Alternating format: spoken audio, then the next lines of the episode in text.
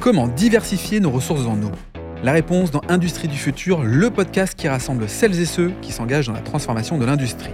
Cette semaine, Solène Le Fur, directrice de l'ASTE, Association française des professionnels de l'eau et des déchets, nous explique comment la collaboration des acteurs publics et privés permet de faire évoluer les réglementations.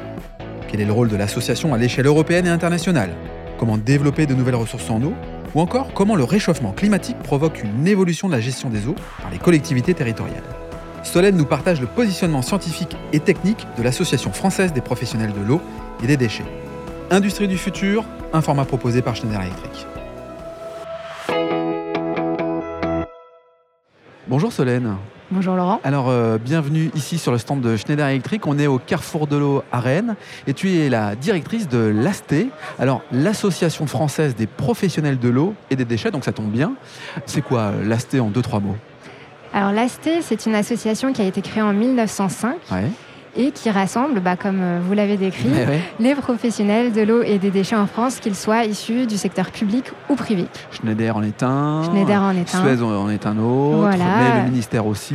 Tout euh, à fait. euh, les, des organismes d'enseignement et de recherche aussi, les Ouais. collectivités aussi, vraiment tout le panel des professionnels de l'eau et des déchets. Ok. Il y a des enjeux, j'imagine, économiques, mais des enjeux aussi écologiques. Les deux vont de pair quelque part. Quelle est la mission sur ces enjeux-là, en fait? Alors l'ASTE, elle a vraiment un positionnement scientifique et technique. Ouais. euh, sur les sujets euh, qui vont avoir un intérêt pour les services publics locaux de l'environnement, en particulier l'eau et les déchets. Ouais. Et donc voilà, on, a- on va être plutôt sur ces questions de, de venir en appui à leurs besoins, à des besoins qui sont ceux de, de tout un chacun dans le milieu, comme par exemple le sujet de la réutilisation des eaux non, conventionnelles. ouais. Mhm. Voilà. Euh, juste la réutilisation des eaux non conventionnelles, euh, bah, faisons un focus là-dessus. Mhm. C'est quoi le dilemme? C'est quoi le problème? Il n'y a, pas de problème en soi, on va dire que c'est une opportunité. Ouais, euh, ça j'aime bien. pour voilà, avoir recours à d'autres ressources que la ressource, euh, on va dire, brute, euh, habituelle et Eh ouais. naturelle.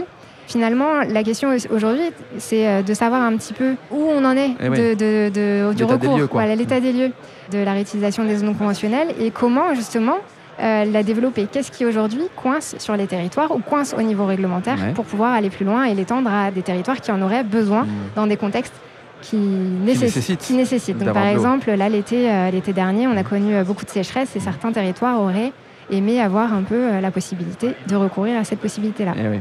Quand on parle d'eau non conventionnelle, si tu précises un, un peu plus, c'est une eau qui est non consommable, je dirais c'est ça, mais qui est utilisée finalement quoi dans l'industrie, qui est utilisée dans quel type de schéma? Alors, c'est l'eau, par exemple, euh, que vous utilisez euh, une fois que vous êtes douché. Eh oui. Euh, voilà, une fois que vous avez brossé les dents, etc. Elle repart. Elle repart et donc elle est traitée dans les, dans les stations de, de traitement des eaux usées.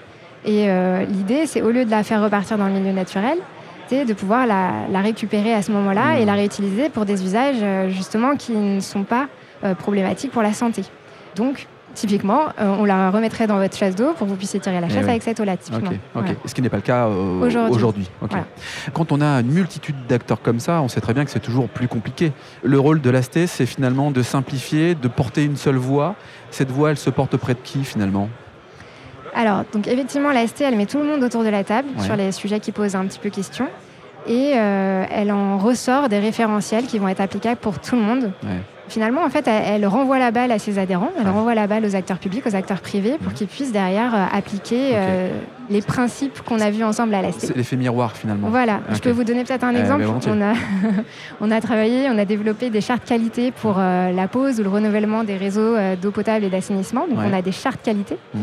Qui donc ont été construites dans le consensus avec tous les acteurs autour de la table. Et ces chartes, aujourd'hui, elles sont utilisées par les agences de l'eau qui vont subventionner les travaux Ouais. euh, de cette nature-là s'ils suivent les principes de la charte. Très bien.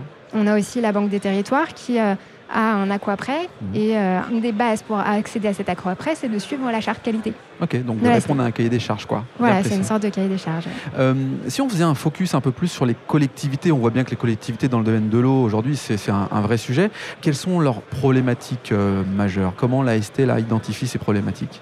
Je ne suis pas sûre de- d'avoir toutes leurs problématiques en tête. Et puis surtout, on ne va pas traiter toutes leurs problématiques à l'AST, parce qu'il y a des problématiques de financement, euh, de gouvernance euh, qui ne sont pas les sujets qu'on va traiter à l'AST.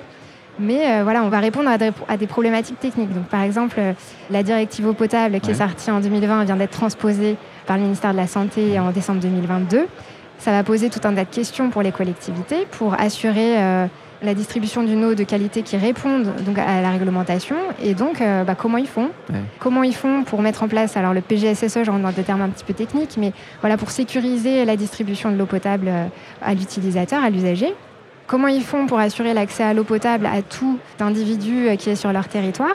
C'est des Euh, gros enjeux sanitaires, il n'y a pas le droit à l'erreur là en plus. hein. bah, c'est des gros enjeux sanitaires, c'est des gros enjeux euh, bah, fi- financiers, Eh des ouais. gros enjeux aussi de gestion patrimoniale des infrastructures. Enfin Mmh. voilà, ils ont, ils ont beaucoup de.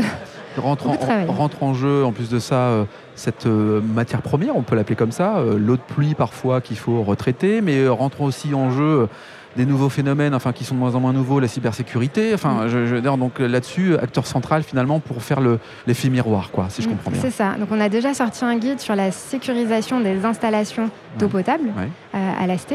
Donc là, c'est- on est plutôt sur la sécurisation physique. Et puis effectivement, on a lancé des travaux récemment sur la question de la cybersécurité. Merci Solène de nous avoir éclairé sur l'AST. Une question de taraude, c'est par rapport à l'Europe, parce que finalement, euh, l'eau, elle circule aussi entre les pays européens. Comment on gère ce sujet-là? La question de, de l'eau transfrontalière est, est un sujet qu'on évoque plutôt, nous, à l'échelle de nos sections territoriales, parce Ok. qu'au niveau de l'AST, on a un fonctionnement national avec nos groupes de travail qui produisent des référentiels. Ouais. Et on organise aussi beaucoup de rencontres entre acteurs, notamment à l'échelle locale. Ouais. Donc on a une section Grand Est, par exemple, où il y a beaucoup aussi d'enjeux interfrontaliers euh, à cet endroit-là. Euh, après, nous, à l'échelle européenne, on n'a pas une action euh, Politique. euh, quoi. politique, Ouais. parce qu'on a encore une fois un ancrage scientifique et Ouais, technique. On va plutôt euh, avoir une action vis-à-vis d'associations euh, qui nous ressemblent à l'échelle internationale, Ok, comme, excusez-moi pour l'anglais, l'European Water Association ou l'International Water Association, ok, euh, dont on est les représentants, les governing members pour la France. ok. Et donc là, en fait, on va porter les travaux de l'AST ou les enjeux qu'on a identifiés à l'échelle française au sein de l'AST vers ces associations internationales. Et puis après, on bénéficie aussi d'un retour, c'est-à-dire qu'on va aussi réceptionner euh, les questions, les enjeux que eux ont identifiés comme euh, communs à l'échelle internationale, Ouais, ouais. et on va pouvoir euh, Remonter finalement les euh, infos. voilà, diffuser aussi via nos membres. Et euh, pour la petite info, on a, une- on a une comi- enfin, un comité des affaires européennes et internationales à l'AST qui permet de suivre euh, cette interface-là. Ok. Les échanges, les rapports avec une entreprise euh, mondiale comme euh, Schneider Electric, euh, qu'est-ce que ça apporte l'un à l'autre? Comment ça se passe? Bah, pour nous, c'est un membre important. hein. Ouais. Tous nos membres sont d'importance. Comme je vous le disais, on a besoin de tous les acteurs pour nous assurer que nos référentiels font consensus Ouais. et puissent être appliqués par tout le monde. Donc euh, la participation de Schneider Electric est, est très importante à, à plusieurs niveaux. Donc vous parliez tout à l'heure du sujet de la cybersécurité. Ouais. Il y a du lien, clairement. Tout à fait. Euh, tout à l'heure, je parlais avec euh, vos collègues sur euh, la partie aussi déchets Ouais. au niveau de l'AST. Voilà, sur les UVE, il y a beaucoup de travaux aussi à mener. Donc euh, là aussi, euh, la contribution de Schneider dans les groupes de travail est Mmh. importante. Mmh. Voilà ce que je peux c'est déjà pas mal. Euh, tout ça a été plutôt clair, je trouve. Euh, en tout cas, perso, je découvre euh, l'AST. Merci, euh, merci Solène d'avoir participé au podcast Industrie du futur, un format proposé par Schneider Electric. Merci à vous.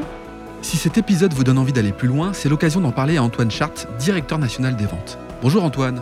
Bonjour Laurent. Antoine, peux-tu nous dire comment passer de l'idée aux actes lorsque l'on veut se transformer?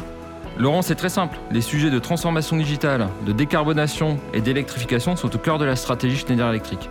Et comme on a pu l'entendre dans ce podcast, l'ambition de Schneider Electric est d'accompagner les entreprises du territoire sur ces enjeux de transformation. Pour entrer en contact avec nous, rien de plus simple, le site internet www.se.com ou mon profil LinkedIn où je me ferai un plaisir de vous répondre. C'est très simple, merci Antoine. Merci Laurent.